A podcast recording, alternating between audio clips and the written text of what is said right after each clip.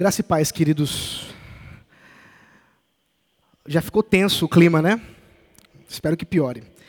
Vamos abrir as Sagradas Escrituras na carta, na primeira carta que o apóstolo Paulo escreveu à igreja em Corinto, capítulo 11.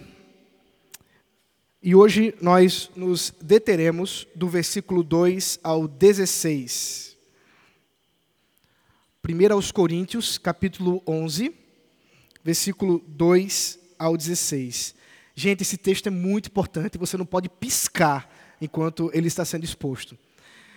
Eu espero cumprir minha tarefa de, de expor todo o texto em menos de duas horas, tá?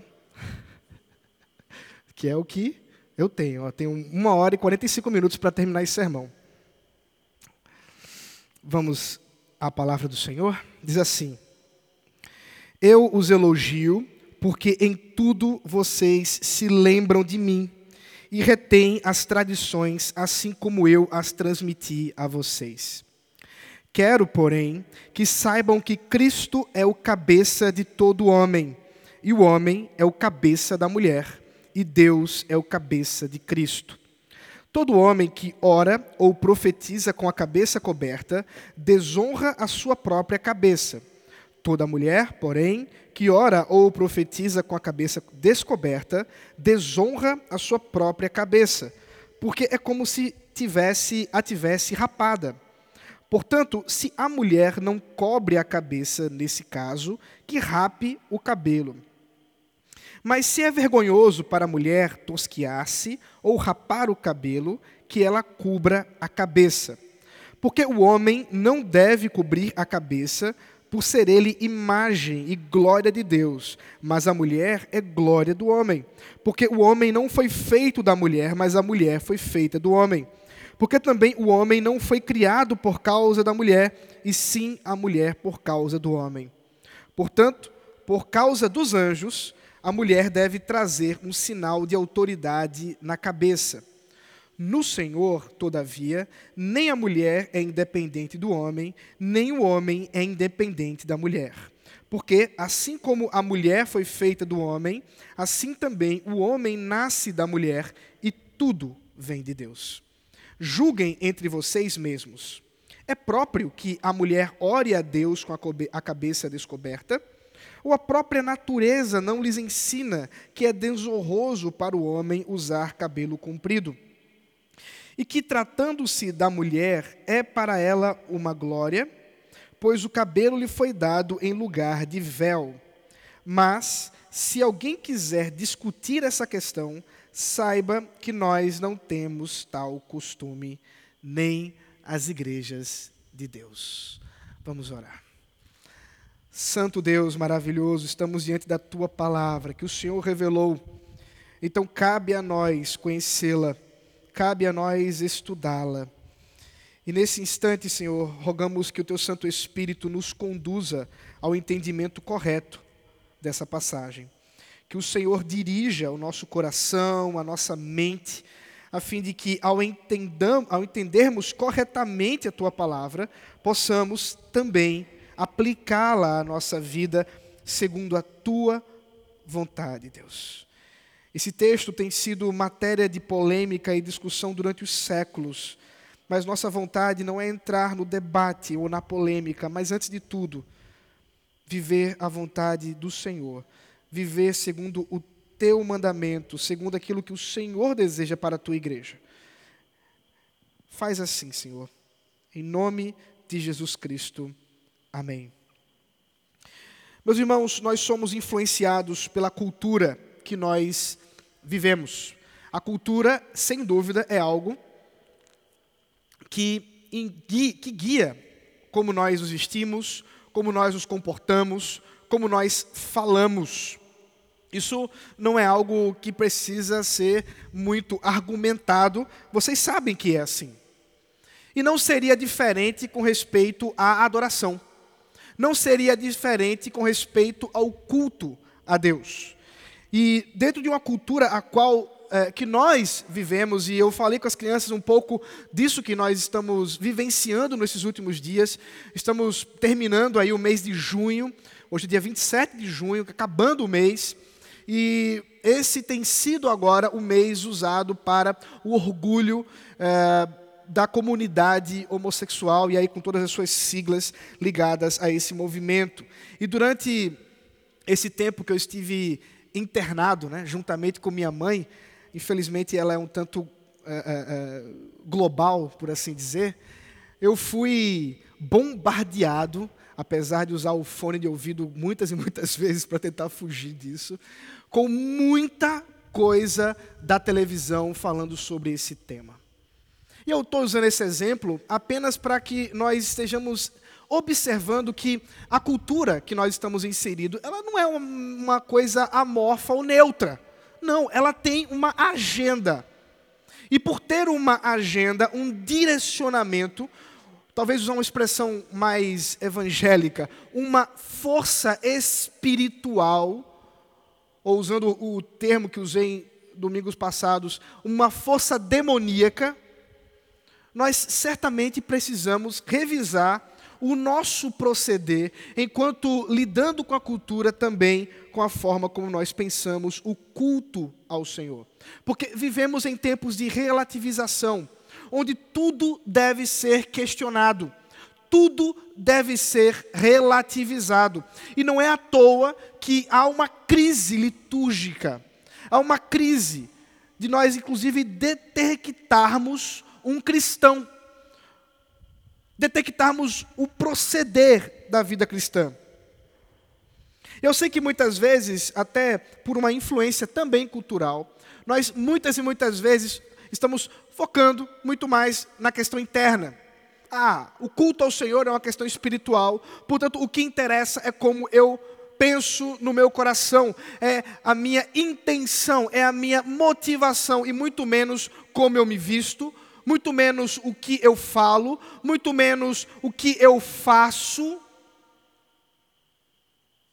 Mas isso, como eu disse, é influência também dessa cultura que é dominada é, para voltar-se para o eu interior e, portanto, negar questões estruturais, externas e até mesmo da natureza. Mas será que só importa mesmo como eu me sinto? Será que é, é isso mesmo?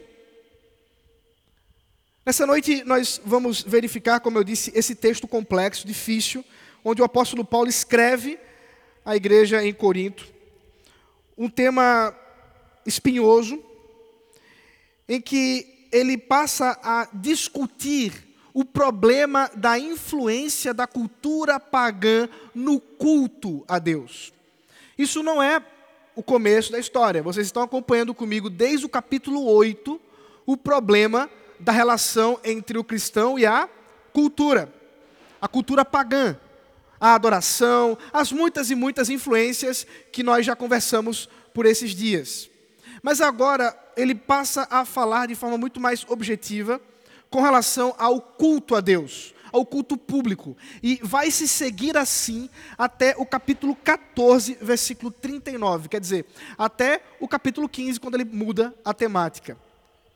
Então, o que significa basicamente é que nós vamos passar agora alguns meses falando sobre culto a Deus. E especialmente o problema da influência pagã em relação a como nós devemos nos portar com o culto como nós devemos pensar a adoração a Deus. E pelo menos cinco temas o apóstolo Paulo se preocupa, e eu vou tentar expor esses cinco temas durante as muitas, é, é, os muitos domingos que nós temos pela frente. Onde hoje nós vamos falar sobre modéstia. No domingo que vem, se Deus permitir, a humildade. E assim segue-se sobre unidade, amor e ordem. São cinco princípios que o apóstolo Paulo ergue a respeito da adoração a Deus. Como eu disse, esse texto tem sido alvo de polêmica, mal interpretado, e eu espero hoje ajudar a trazer luz para todos nós diante de um texto mais difícil. Na verdade, da agora em diante, todos os textos são difíceis. Orem por mim, porque a partir de agora, basicamente, toda essa sessão que eu acabei de mencionar, do capítulo 11, versículo 2 ao capítulo 14, 14 39, tem sido alvo de polêmica durante todos os séculos, especialmente os últimos 200 anos. Mas uma coisa importante para que nós possamos entender o texto, antes mesmo de começar a pensar nele, é a cultura, em termos de cultura pagã, a respeito de adoração, uh, no, o que influenciava, o que poderia influenciar o tema que nós estamos falando. A primeira coisa é que. Deixa eu só ajeitar uma coisa aqui.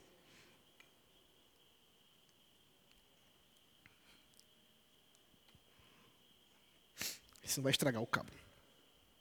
A primeira coisa que eu quero lembrar a vocês, ou melhor, dizer a vocês, é que a partir do imperador Augusto, preste bem atenção, eu sei que isso é uma questão histórica, mas a gente só pode entender algumas questões desse texto se a gente estiver ciente de um pouco do contexto histórico que estava ali dentro da discussão do apóstolo Paulo, porque não tem jeito, não tem como fugir disso. Como eu disse, não é um texto fácil. Primeira coisa, a partir do imperador Augusto, Augusto César, o esse imperador foi quem passou a autodenominar-se pontífice máximo. Deixa eu explicar o que significa isso. Dentro da estrutura político-religiosa do Império Romano, havia aquele que era o sacerdote mais importante daquela cultura, e ele era chamado de pontífice máximo, quer dizer, aquele que tem a ponte máxima, a ponte mais importante entre Deus e os homens. A partir de Augusto, ele une essas duas esferas, esses dois ofícios, e passa a dizer que o imperador não só é o poder máximo político, mas ele também é o poder máximo religioso. É isso que vai dar margem para a adoração do imperador. E ele se denominava como a cabeça. Ele se denominava como o cabeça do império, e, portanto, não, não só em aspectos políticos, mas também em aspectos religiosos. Daí a expressão que foi sendo usada cada vez mais aos imperadores como aqueles que são Kyrios, aqueles que são Senhor. E assim, o grau máximo que um homem, e aí um homem divino, pode alcançar.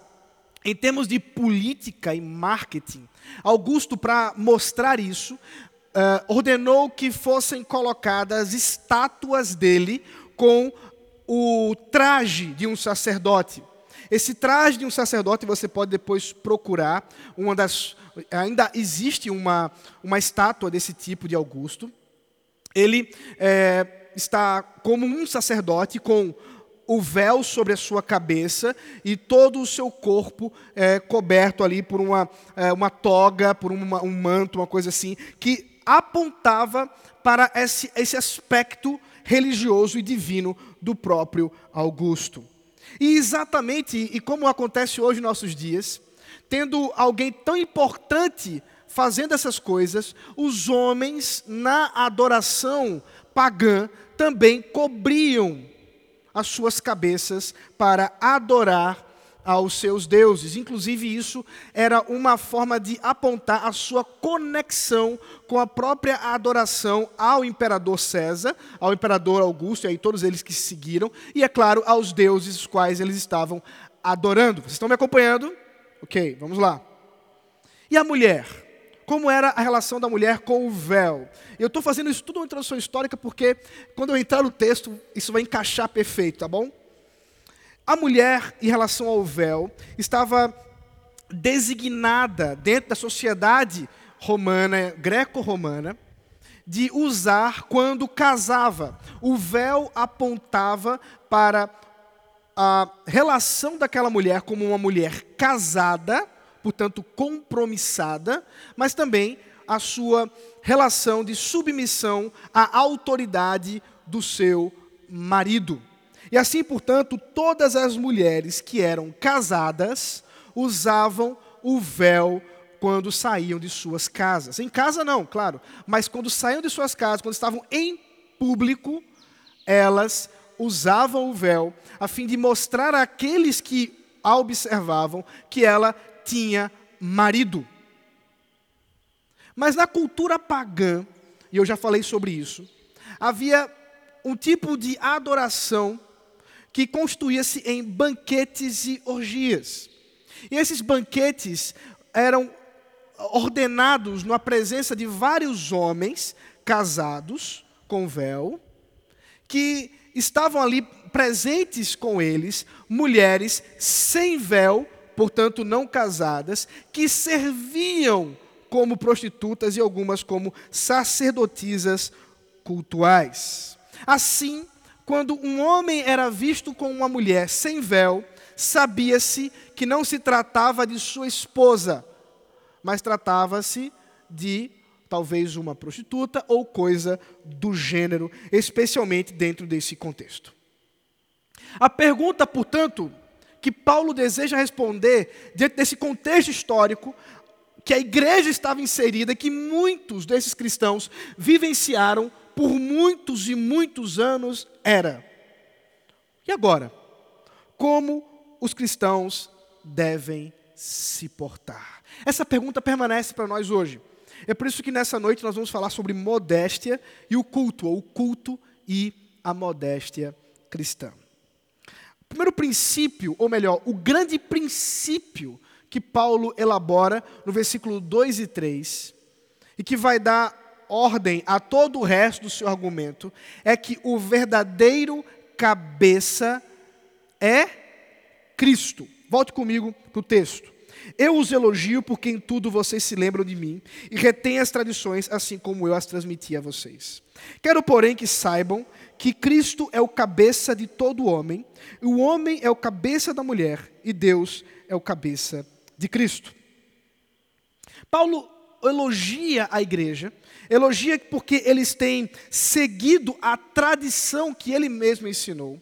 E esse elogio, queridos, não é um elogio falso, daquele tipo que às vezes a gente faz quando vai criticar alguém. Então você arranja alguma coisa boa, seja lá qual for, para dizer: olha, achei legal isso que você fez, mas, e aí, mais uma hora falando sobre o problema do que essa pessoa tenha feito. Mas aqui não é a mesma coisa que Paulo faz. Ele de fato está elogiando a igreja, ainda que ele se preocupe em fazer isso para começar a conversa, mas é interessante observar que ele considera que aquela igreja seguia a tradição que ele havia ensinado. Por tradição, entenda, são os ensinos doutrinários apostólicos. É doutrina bíblica, ensinada pelo apóstolo Paulo e, é claro, pelos outros apóstolos, e, é claro, pela igreja como um todo. Essa vai ser sempre a ênfase de Paulo. No entanto, é curioso pensar que no mesmo capítulo, no versículo 17, ele vai dizer: No entanto, sobre o assunto da ceia do Senhor, eu não tenho do que elogiar vocês. Então, o que nós podemos observar, contrastando o versículo 2 com o versículo 17, é que o problema da modéstia, ou o problema da mulher com relação ao véu, o homem, não era um problema generalizado na igreja, mas havia talvez um grupo de homens e mulheres, não dá para saber de onde partia esse ímpeto por mudar as coisas, que é, mas era pequeno, aparentemente barulhento, senão Paulo não teria gastado né, sua tinta para escrever à igreja sobre o assunto, mais pequeno, não o bastante para ele dizer que a igreja toda estava contaminada. Mas ele já estava preocupado com isso, porque a tradição cristã deve ser seguida. E aqui, por tradição, queridos, não confunda os termos como se fosse a tradição humana que muitas vezes nós criticamos. Mas aqui é a tradição bíblica, a tradição da doutrina da palavra de Deus. E qual é a grande tradição que ele mais uma vez lembra a essa igreja? Que o verdadeiro cabeça é Cristo. Essa questão de adoração a Deus tem que ser funda fundamentada no fato de que a igreja adora a Cristo. Que Cristo é de fato o cabeça, o fundamento da igreja. O grande alvo e objetivo da adoração da igreja. Enquanto que muitos haviam vivido por muito tempo no paganismo, vivido a, a abandonados, né, meio à cultura pagã com relação aos seus pecados. E, e dito isso, assim, eu penso do, do hábito que muitos desenvolveram com relação à adoração pagã, à forma de vida pagã, e inclusive com relação à Augusto ou César ser o cabeça, não mais o Augusto do passado, porque esse era já havia morrido nos séculos é, algumas décadas anteriores, mas seja o imperador qual fosse, eles estavam ligados a ele. Mudar a forma de adorar é fundamentada em mudar o objeto da adoração. Paulo deseja mostrar que, sendo Cristo e não o imperador, sendo Cristo e não um ídolo qualquer, que é o alvo, o objetivo da adoração, consequentemente, algumas mudanças precisam acontecer na forma como a igreja deve proceder com a adoração. Nesse sentido, nós somos levados a observar que a adoração cristã, ela tem esse nome não por acaso, mas porque ela é cristocêntrica. Cristo é o centro da nossa adoração. Tudo o que fazemos quando nos reunimos para adorar o Senhor deve estar fundamentado na vontade de Cristo, naquilo que ele revela na sua palavra. Nós não fomos chamados para criar porque se criarmos, nós vamos criar de onde? De onde? Veja, é muito simples. Se você não se basear na palavra de Deus, fundamentado na palavra de Deus, para adorar a Deus, você vai se fomentar aonde? Na cultura. Na imitação com o mundo. E é por isso que temos visto tanto e tanto problema com relação à adoração ao Senhor considerando ser Cristo o cabeça do homem, sendo Cristo a autoridade máxima, o homem deve estar subordinado à honra e adoração a Cristo. E a esposa, diz o texto, e a mulher, melhor dizendo. E o homem é o cabeça da mulher, diz o texto. Como é que nós podemos entender esse texto? A expressão grega usada para homem e mulher aqui pode, eu acredito que deve, ser traduzida como marido e esposa. O texto, de modo algum, está pressupondo que toda mulher deve ter homem, ou todo homem, como seu cabeça. Mas aqui, de forma muito específica, está falando das mulheres casadas que têm os seus maridos como o seu cabeça. Quer dizer, o princípio que Paulo está observando é que uma vez que o homem, marido de sua esposa, tem autoridade sobre ela, ela lhe deve honra e submissão. Paulo está fazendo aqui uma associação entre a submissão que o homem, aqui o homem, o marido, deve a Cristo.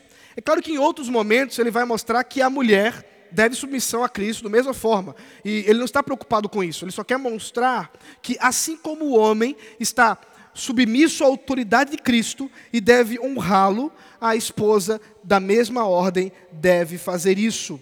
Assim, os dois estariam honrando a Cristo através dos seus papéis. Eu vou falar sobre isso mais para frente. E para que não ficasse dúvida, e ele vai sempre fazer um parênteses sobre isso, para que não ficasse parecendo, como eu falei para as crianças, que homem e mulher são diferentes no sentido hierárquico, e as crianças perceberam, que interessante ver crianças que já percebem que Deus criou, nos criou iguais e diferentes.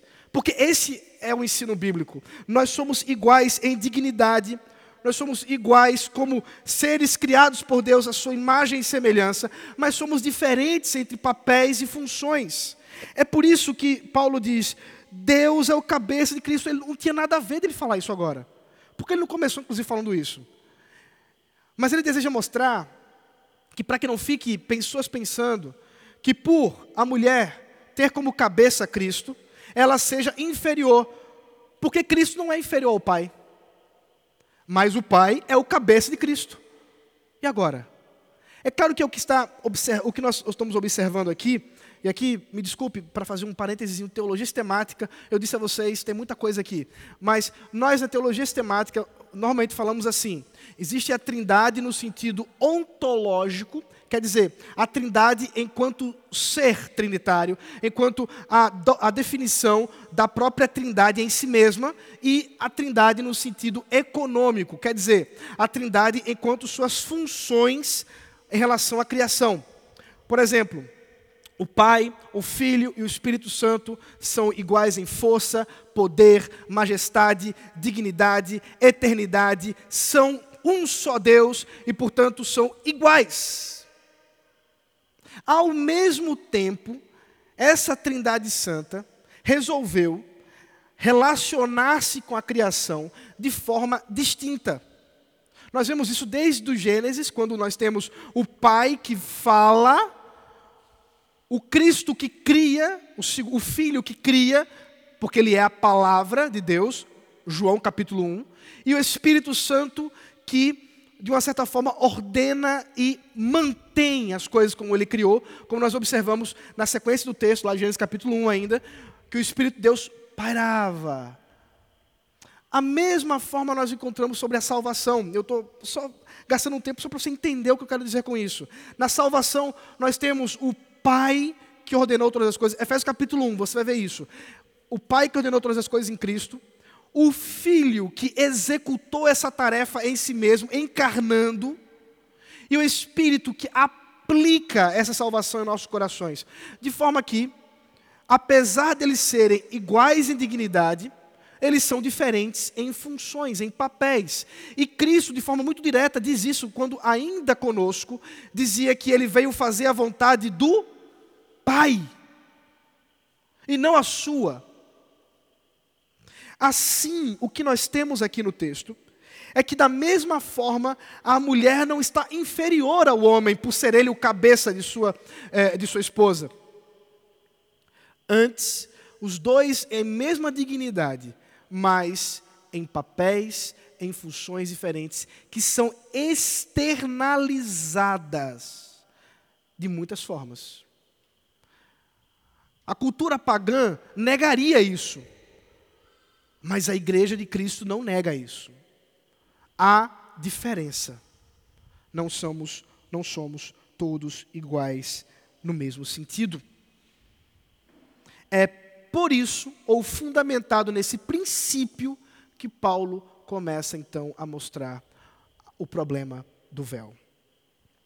Versículo 4 ao 6, nós vamos discutir um pouco sobre o traje para a adoração. Veja que Paulo vai falar sobre roupa, tá, gente?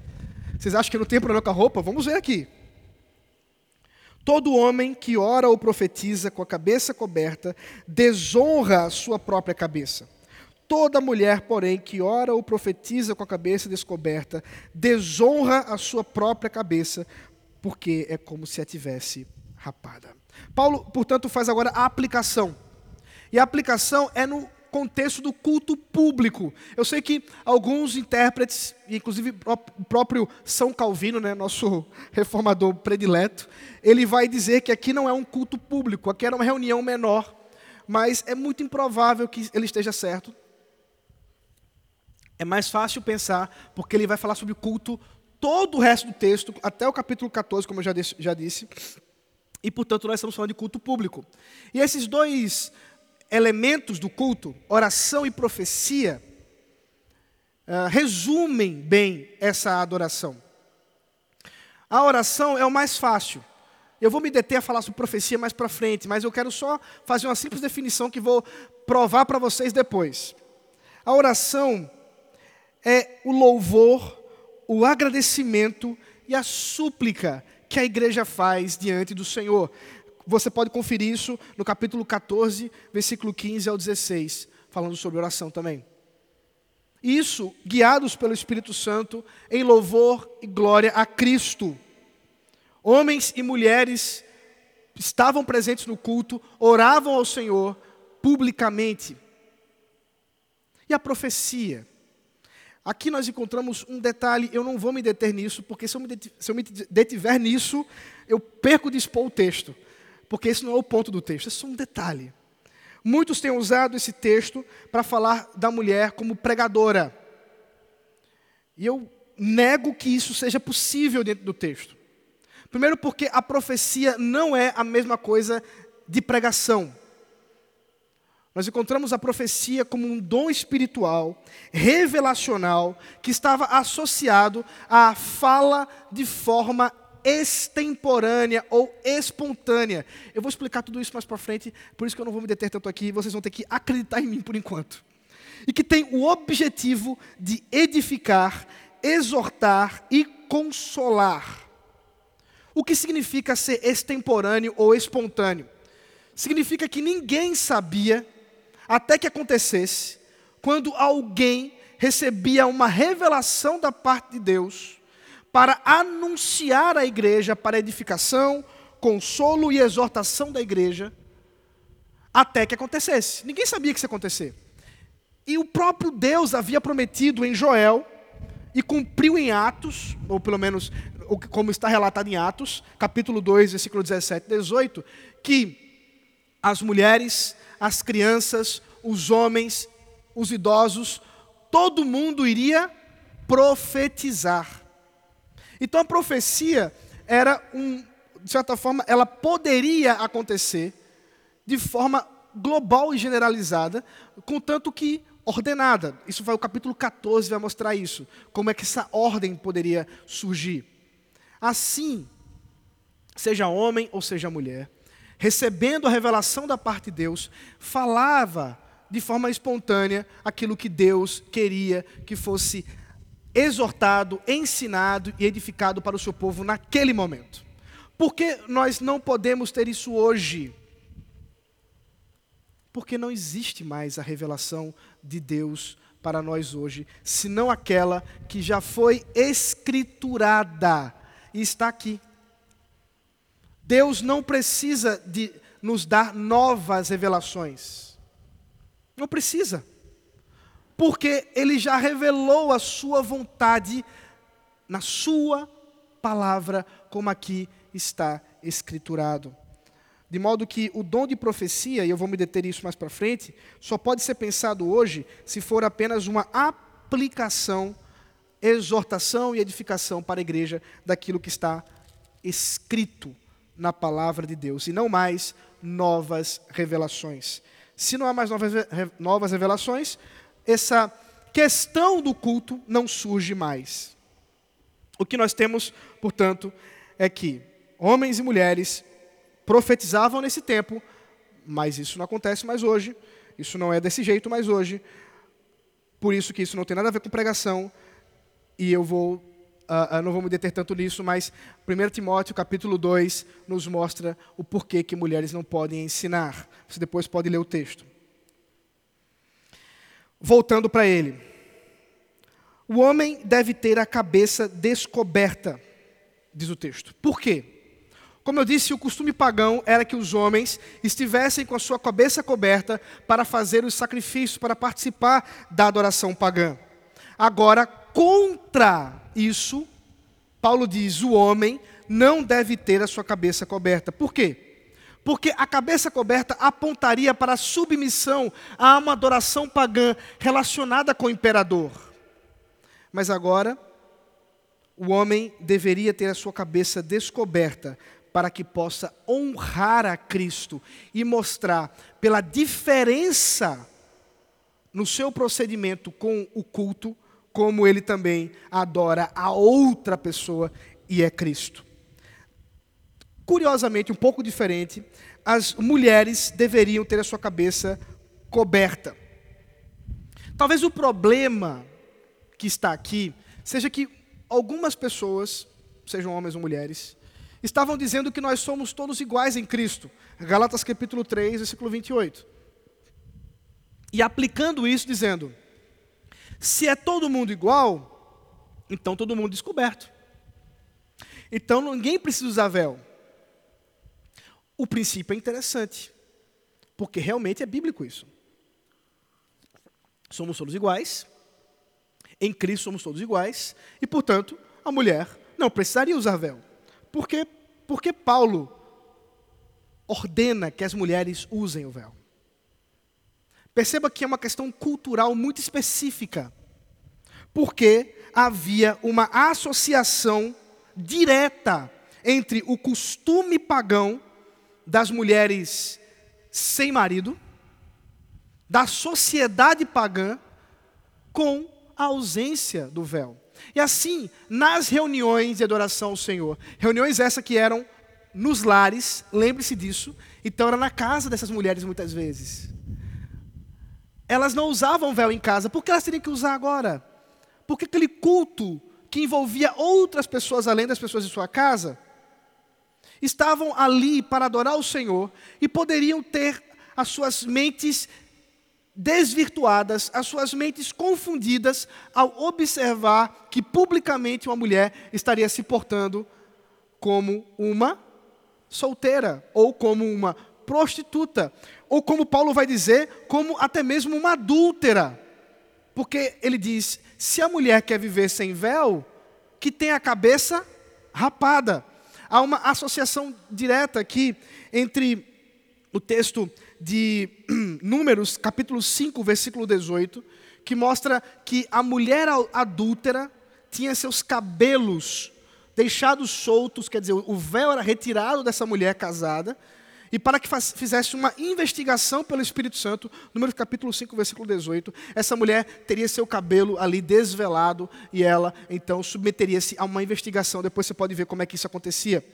E Paulo une a o Antigo Testamento com a cultura pagã que associava o cabelo da mulher como a glória dela, a desonra de ter o seu cabelo rapado, na desonra dela ficar sem véu. Vamos ver, vamos ver, que isso está associado à própria glória dessa mulher, à sua própria feminilidade. Em conclusão, o que vemos é que, mesmo nos cultos, nas casas, as mulheres deveriam manter a sua modéstia para honrar os seus maridos. A igualdade em Cristo não nega a diversidade da criação e do próprio casamento. É por isso que ele agora vai dar as razões para isso. Agora ele passa a argumentar com alguns, algumas razões, mas são mais ou menos quatro razões e um parêntese, então são cinco, que ele passa a enumerar sobre esse ponto. A primeira razão que a mulher deve observar a modéstia com relação ao seu marido, a honra com relação ao seu marido, simbolizada no véu, é a razão da criação. Versículo 7 diz assim: Porque o homem não deve cobrir a cabeça por ser ele imagem e glória de Deus. Mas a mulher é glória do homem, porque o homem não foi feito da mulher, mas a mulher foi feita do homem. Porque também o homem não foi criado por causa da mulher, e sim a mulher por causa do homem. Paulo aqui está conectando o ensino a Gênesis capítulo 1 e 2, que nos ensina com clareza que Deus criou o homem primeiro e depois criou a mulher. Deus criou o homem do pó da terra e criou a mulher da costela do homem. E na narrativa bíblica, nós observamos que Deus tem por objetivo mostrar a sua glória através da criação e especialmente através do homem. E ele designa uma missão para esse homem, que ele fosse o seu mordomo, que ele fosse o seu representante na criação. E depois ele ordena à mulher, porque ele cria essa mulher dentro desse contexto, como aquela que auxilia o homem, e aqui esse auxiliar de modo algum é uma inferioridade, mas apenas uma, um ordenamento para que essa mulher possa de fato cumprir ou ajudar o homem a cumprir a tarefa de glorificar a Deus. Por isso nós não vamos entender aqui o texto que apenas o homem é a a imagem de Deus, mas que, sendo o homem a imagem de Deus, a mulher que foi criada a partir dele também o é, mas que por causa da ordem que Deus criou todas as coisas, ele já mostra a autoridade que o homem, o marido, detém sobre a sua esposa e a submissão que ela lhe deve. Esse argumento, perceba que Paulo não está é, desenvolvendo aqui questões sobre casamento. Ele está pressupondo isso, já que o homem foi criado primeiro, depois a mulher, e isso significa que o homem, como cabeça da mulher, é autoridade, e a mulher, tendo o homem por cabeça, é submissa a ele, a mulher deve usar o véu. A mulher deve ser modesta e honrar o seu marido. A segunda razão é mais complicada de todo o texto. É aquela que a gente diz assim, não sei. É o versículo 10. Veja comigo. Portanto, por causa dos anjos, a mulher deve trazer um sinal de autoridade na cabeça. Queridos, basicamente todos os comentaristas, pelo menos todos que eu já li, e foram muitos, concluem que essa é a hora que a gente se ajoelha e diz assim: Senhor, não dá para a gente ter certeza. Não dá para a gente ter toda a convicção do que o texto está dizendo diretamente. As opções são muitas diante do caso. Primeiro, o que significa anjo? Pode ser um mensageiro, porque é o que significa literalmente um mensageiro, talvez um mensageiro apostólico. O apóstolo Paulo enviava certos mensageiros para que pudesse supervisionar o culto, pode ser. Pode ser que sejam seres espirituais designados por Deus, chamados de anjos em outros textos bíblicos, inclusive aqui na carta aos Coríntios, em que tem a missão de ministrar, de servir a igreja e que talvez estivessem ali supervisionando o culto. Nós temos dificuldade de saber quem são esses o que são esses anjos e o que eles estão fazendo e por que, portanto, as mulheres deveriam usar véu por causa deles. É difícil.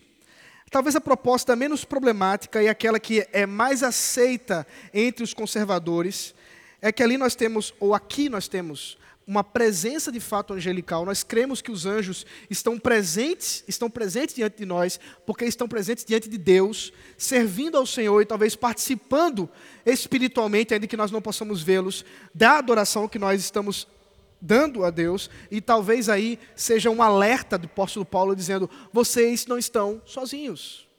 Quando vocês adoram a Deus, o próprio Cristo se faz presente, porque Cristo está diante da igreja para receber adoração.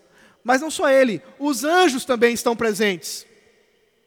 E a desonra aos seus maridos, que leva a desonra a Cristo, também levará a desonra aos próprios anjos que se fazem presentes. Como eu disse, não é fácil. não é um texto fácil. Mas, independente exatamente do que significa isso, o ponto que o apóstolo Paulo deseja mostrar é que há um sinal que a mulher deseja ou deve desejar ter consigo na sua uh, vida, no seu, na sua forma de se portar publicamente, e especialmente na adoração, que é a sua submissão ao seu cabeça, ao seu marido. Diante disso, talvez as pessoas que estivessem lendo inicialmente a carta pudessem já estar meio incomodadas, como alguns de vocês podem estar. Esse Paulo é meio machista, não? Que misógino.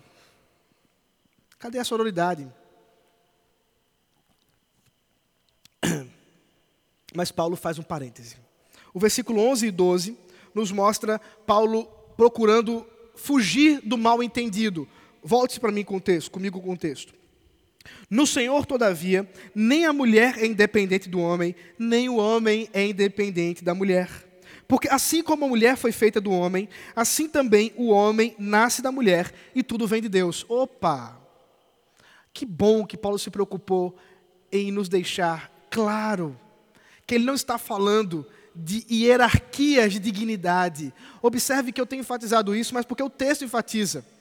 Apesar de Paulo toda hora estar falando das diferenças entre homem e mulher, das diferenças que precisam ser manifestadas no culto, ele não quer mostrar com isso que haja qualquer superioridade por parte do homem em relação à mulher. Não, porque nenhum e nenhum outro é independente em si mesmo. Antes somos todos codependentes porque fomos criados para em, a fim de glorificar a Deus manifestarmos isso na união do casamento. Por isso, a conclusão: tudo vem de Deus.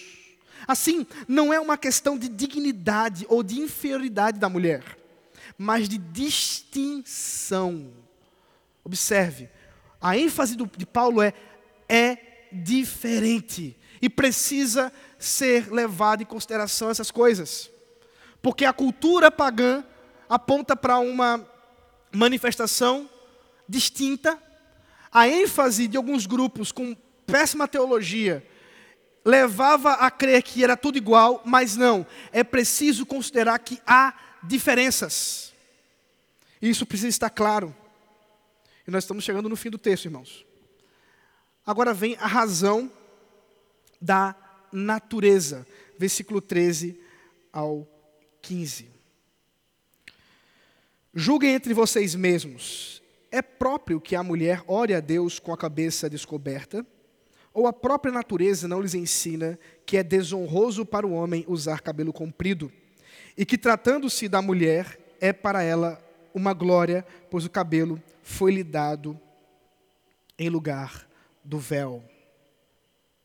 Paulo agora apela para a natureza, para a anatomia humana. E ele não vai se preocupar com a anatomia talvez mais óbvia, ele poderia falar sobre isso, mas ele não falou. Ele vai para o cabelo, porque o assunto é cabeça. Ele fala sobre o cabelo do homem e da mulher. Eu não quero discutir, e não é o ponto de Paulo discutir tanto a questão da natureza enquanto biologia do cabelo do homem e do cabelo da mulher. E aí, a natureza nesse sentido de Paulo, que se envolve no, no que é próprio, a palavra que ele usa, o que é próprio à mulher, o que é próprio ao homem, está conectado tanto com a questão física como a questão cultural. E basta que nós olhemos aqui, e a gente poderia concluir com uma certa obviedade que os homens têm cabelos mais curtos que as mulheres. O que Paulo está dizendo é algo mais do senso comum. A preocupação dele não é tanto em tentar uh, uh, ver as questões genéticas, que talvez você poderia dizer assim: ah, não, mas o cabelo do homem cresce mais rápido que o cabelo da mulher, existem algumas pesquisas relacionadas a isso, mas isso não é o ponto de Paulo. Paulo está dizendo assim: ó, abra a janela, dá uma olhada. Como é que a mulher está? Como é que o homem está? Porque é mais normal, é mais natural que as mulheres tenham cabelos mais compridos que os homens. Especialmente aqui na cultura europeia, onde Paulo está inserido. Veja, nem é uma discussão sobre tipos de cabelo, tá, gente? Não se percam nessas coisas, nessas, eh, nessas pe eh, coisas pequenas que podem desvirtuar do, do sentido do texto. O ponto é, preste bem atenção, esqueça a chuva, o ponto é que, olhando para fora, a gente já pode ver, tem uma diferença natural entre homens e mulheres. E mais, ele diz: não é verdade que para as mulheres o cabelo lhe é como uma coisa gloriosa, não aponta para a sua feminilidade, e isso nós temos algumas pesquisas arqueológicas, algumas pesquisas da cultura da época, que realmente representavam, diante inclusive da forma como se vestiam naquele tempo, que o cabelo da mulher era uma, um objeto de sensualidade da própria mulher. O que leva a considerar mais um problema.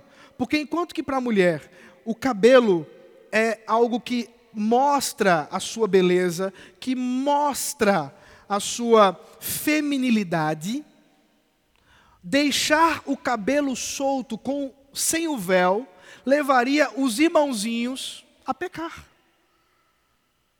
Levaria muitos que olhassem para isso a desejá-la como não convém, porque ela era casada.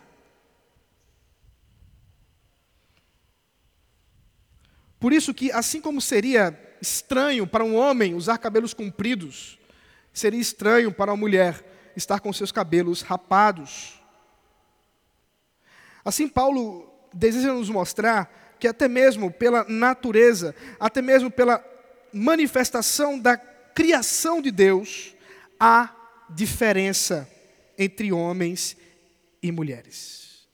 E para arrematar, concluir o texto, Paulo diz: Quer saber de uma coisa? Diante de todos esses argumentos, é bom você lembrar que se você não está satisfeito com eles, é assim que a igreja crê. É quase que um argumento de, de autoridade, um apelo à autoridade. Veja o versículo 16. Mas, se alguém quiser discutir essa questão, saiba que nós não temos tal costume, nem as igrejas de Deus. Só explicar uma coisa que eu não expliquei ainda no versículo 15. O apóstolo Paulo fala assim: Pois o cabelo lhe foi dado em lugar de véu. Aqui tem um problema de interpretação muito comum em nossos dias, então, só para justificar. A palavra em lugar de, nesse sentido aqui, significa uh, que é um, um sinal do uso do véu. Deixa eu ler de novo o texto, como a gente poderia interpretá-lo de uma outra forma. Pois o cabelo lhe foi dado como se fosse um véu. A ideia que Paulo deseja mostrar é que o cabelo da mulher já aponta para a necessidade do seu véu dentro daquela cultura. E aí voltamos para o versículo 16, ele apela para o costume da igreja. Se alguém deseja é, discutir esse assunto, saiba, a igreja de Deus, em todos os cantos, crê assim. Se você crê diferente, está fora. Paulo faz um apelo da tradição, mas um apelo certo. De fato, é verdade isso. Nós precisamos tomar certos cuidados quando nós dizemos que cremos em certas coisas sobre a doutrina revelada nas Sagradas Escrituras que não estão fundamentadas pela história da igreja. Como se você hoje acordou e disse: eu, Deus me revelou o que não revelou a ninguém durante, durante esses dois mil anos da igreja. Não. Nós cremos na tradição dada por Cristo aos apóstolos, fundamentada nas Escrituras e que é crido pela igreja, na sua história. Alguns detalhes, algumas aplicações que certamente nós precisamos avaliar, mas no geral, no todo, devemos nos manter na tradição crida em toda a igreja. Daí a importância de nós crermos naquilo que a igreja crê, de professarmos aquilo que a igreja professa e lembrarmos que o culto a Deus envolve tradição.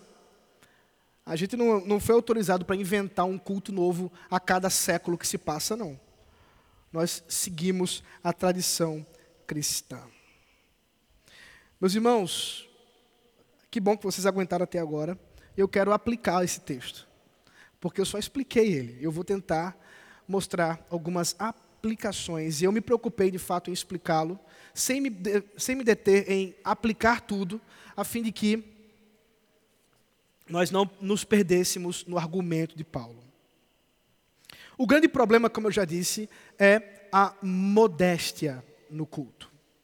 É como nós devemos nos portar, homens e mulheres, ao adorar a Deus diante da influência da cultura que nós estamos inseridos. Tendo Cristo como ah, o nosso objeto de adoração, podemos ter a certeza que devemos pautar nossas decisões sobre o que fazemos, o que falamos, o que vestimos, segundo a vontade de Deus e não segundo a criatividade humana. Nesse sentido, portanto, precisamos, precisamos primeiro reconhecer quem adoramos, quando adoramos. Isso é um princípio básico. A gente precisa lembrar que nós estamos adorando a Cristo quando nos reunimos. É Cristo. Cristo que deve ser exaltado, Cristo que deve ser aquele que, é, que a, a atenção deve estar voltada. É por isso que é um risco que os nossos irmãos aqui da música, e não se sintam ofendidos não, tá irmãos? Eu vou dar exemplos bem genéricos, não é a ninguém específico, mas gente precisa para aplicar. É por isso que os irmãos da música devem tomar tanto cuidado, porque os gestos que eles fazem, as ações que eles fazem, até a desafinada que dão, o erro que fazem, uma risadinha que cometem, um olhando para o outro, pode distorcer o lugar de Cristo. Para mim é assustador pensar que alguém pode imaginar que um guitarrista, no meio do culto, fazendo um solo com todas as escalas dórica, pentatônica, de todas as origens gregas que você possa imaginar, está glorificando a Cristo, ainda que ele esteja executando perfeitamente a sua tarefa. Ele está desvirtuando o foco por uma influência pagã de show. De onde, inclusive, talvez ele tenha retirado isso, talvez ele seja um músico profissional que faz isso no mundo, que faz isso. E, e eu já ouvi isso dezenas de vezes, eu não vou citar nomes, porque eu já participei de, de cultos em que havia guitarristas dos mais importantes do, do Brasil. Onde dizia assim: se ele faz isso no carnaval, se ele faz isso num show, por que ele não pode fazer no culto? Eu respondo: porque a glória é de Cristo. E isso não pode acontecer. A mesma coisa nós poderíamos falar mais a respeito da música, mas eu não quero focar tanto nisso porque o assunto não é só isso.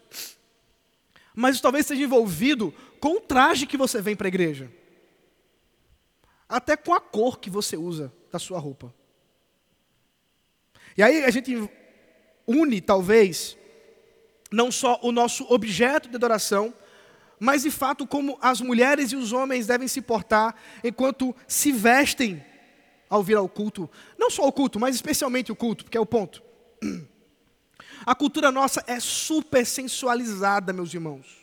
E por super sensualizada significa que nós estamos acostumados com a sensualidade. Você vai numa loja, é difícil encontrar uma roupa para homem ou para mulher que glorifique a Deus. É quase uma, uma obra de arqueologia. Um trabalho de arqueologia. Você tem que sair caçando, procurando, vai ali. Porque existe um foco, um objetivo, uma agenda. Preste bem atenção, queridos. Roupa não é neutro. Não é. Você, querida, querida mulher, querida irmã no Senhor Jesus Cristo, você precisa olhar no espelho e dizer: Eu estou glorificando a Deus com o que eu estou vestindo. Eu estou glorificando e honrando, glorificando não tanto, mas honrando é a melhor palavra, honrando ao meu marido com o que eu estou vestindo. Os maridos, os homens, também devem se questionar sobre isso. E eu sei que é cringe, mas tem homens que ainda usam essas calças skinny. Já ouviu falar disso aí? É aquela que você pré, é, é, perde a circulação. Né? Eu, eu não sei como é que o cara consegue colocar aquilo ali, mas ele consegue. Homens e mulheres marcando o corpo, roupas curtas. Um tempos atrás, eu me, me recordo, já estou na igreja há um tempo, hoje faço 34 anos. Nunca saí da vida eclesiástica. Sempre estive envolvido com a igreja. Então já vi de muitas coisas. Eu sei que outros já viram, eu sei que vocês já viram mais. Vocês são mais velhos que eu, sou muito, muito, no, muito novo, muito jovem. Estou ainda na juventude, mas deixa eu voltar aqui o ponto. Minhas crises ficam para mim. Ah, e eu já vi algumas modas que foram inseridas na igreja, os shortinhos, irmãs que vinham com shorts acima do joelho, e por que elas estavam fazendo isso? Porque tinha uma mulher na novela que era um personagem importante que fazia a mesma coisa. E para que você quer mostrar suas pernas na igreja? Qual é o objetivo? Pense um pouco sobre isso. Aí teve depois aquela cultura mais ridícula que, que essa, que é a do bolso para fora. Que, que, é absurdo. Se você usa, minha irmã, me perdoe. É a coisa mais, mais feia que eu já vi na minha vida. Quer dizer, eu já vi coisa pior. Mas isso é uma das coisas mais feias que eu já vi na minha vida. E, eu, e, você olhar a novela, tem lá alguém da novela que está fazendo isso. Porque nós somos influenciados por essa cultura. E você se deixa levar porque você acha tudo normal. E que Paulo está dizendo, e, e o Espírito Santo nos fala hoje, é que não tem nada normal para um cristão. Precisamos julgar, filtrar, pensar. Cuidado com a forma como você se porta. Existe sim uma diferença entre homem e mulher. Existe uma forma que o homem anda, existe uma forma que a mulher anda. Eu sei que isso muitas vezes gera muito problema, muita dificuldade, mas queridos, se nós não estabelecemos as diferenças, se nós nos perdermos na relativização da nossa sociedade, e eu sei que tem crente, pai e mãe, que começa a incutir nos filhos, dizendo assim: ah, não tem brinquedo para homem e para menina, não tem problema nenhum que o menino fique brincando de boneca, qual o problema? Eu lhe digo o problema. Quando ele for para a escola, quem vai estar brincando de boneca são as meninas. E não são a elas que ele deve se pautar. O problema, queridos, não está na coisa em si. A gente precisa olhar da forma maior, mais problemática das coisas. De modo que nós não podemos negar a distinção entre homens e mulheres. Isso tem que estar presente na igreja, até mesmo na forma como nós adoramos ao Senhor.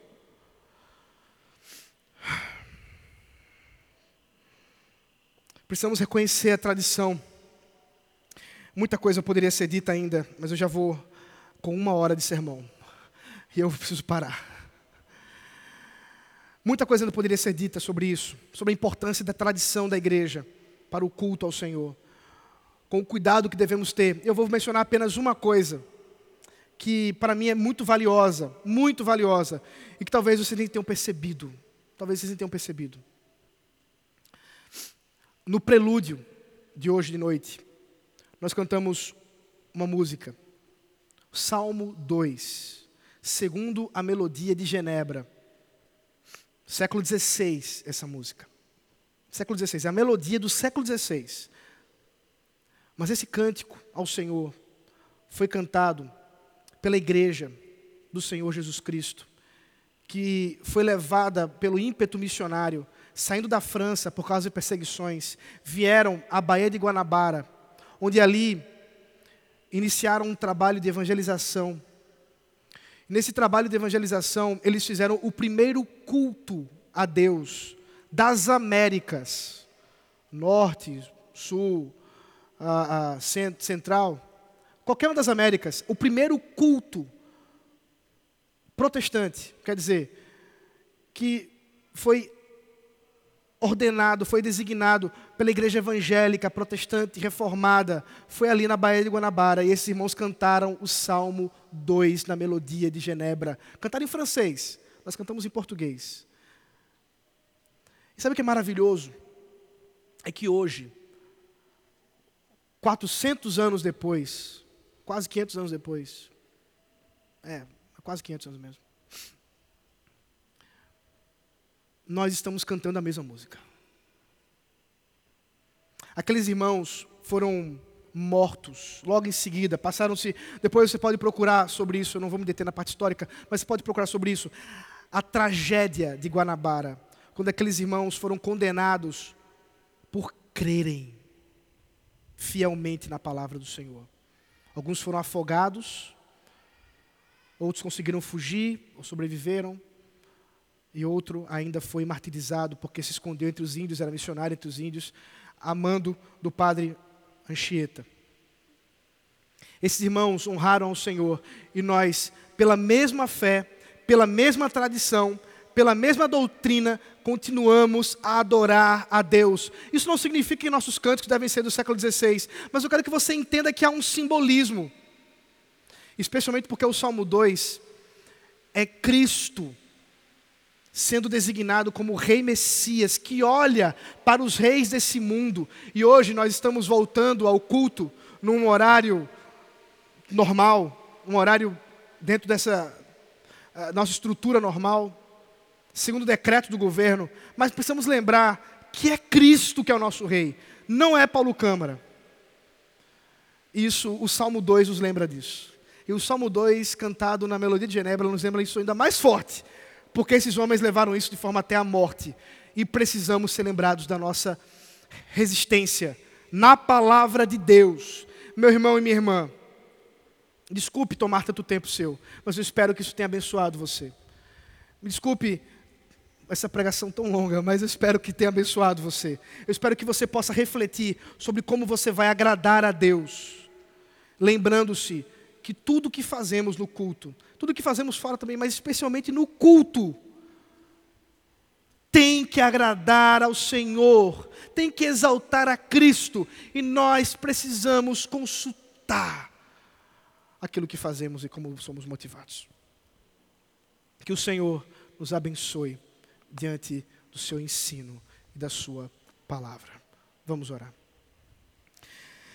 Deus maravilhoso, nós te louvamos, ó Pai. Te exaltamos, porque Cristo é adorado entre nós. Nós te louvamos, Senhor, porque podemos meditar na tua palavra e sermos ensinados nela. Assunto tão sério, ainda que difícil, ó Deus, de ser dito nos nossos dias, mas que precisa ser dito, especialmente nessa última semana, nesse último mês. Ó Senhor, dá-nos a força, a resistência, como os irmãos nossos huguenotes fizeram, como os nossos irmãos dos primeiros séculos fizeram, que foram fiéis a Ti, Senhor, até a morte, não permitindo que a influência da cultura demoníaca, pagã, o, o espírito da época, designasse a forma que nós adoramos a Ti, Senhor. Sim, como nós nos portamos, como nós falamos, como nós nos vestimos, como nós lidamos com o nosso marido, como nós lidamos com nossa esposa, tem tudo a ver com o Senhor, tem tudo a ver com Cristo adorado. E nós não podemos chegar aqui, Senhor, sem estarmos de fato comprometidos com a modéstia, comprometidos, Senhor, com um coração humilde e humilhado diante de Ti. Humilha-nos, Pai, para a tua glória. Eleva, Senhor, o teu nome à frente do nosso. Que seja o Senhor a ser glorificado somente, ó Pai. Que a tua honra e a tua glória se manifestem entre nós sempre. Em nome de Jesus Cristo. Amém.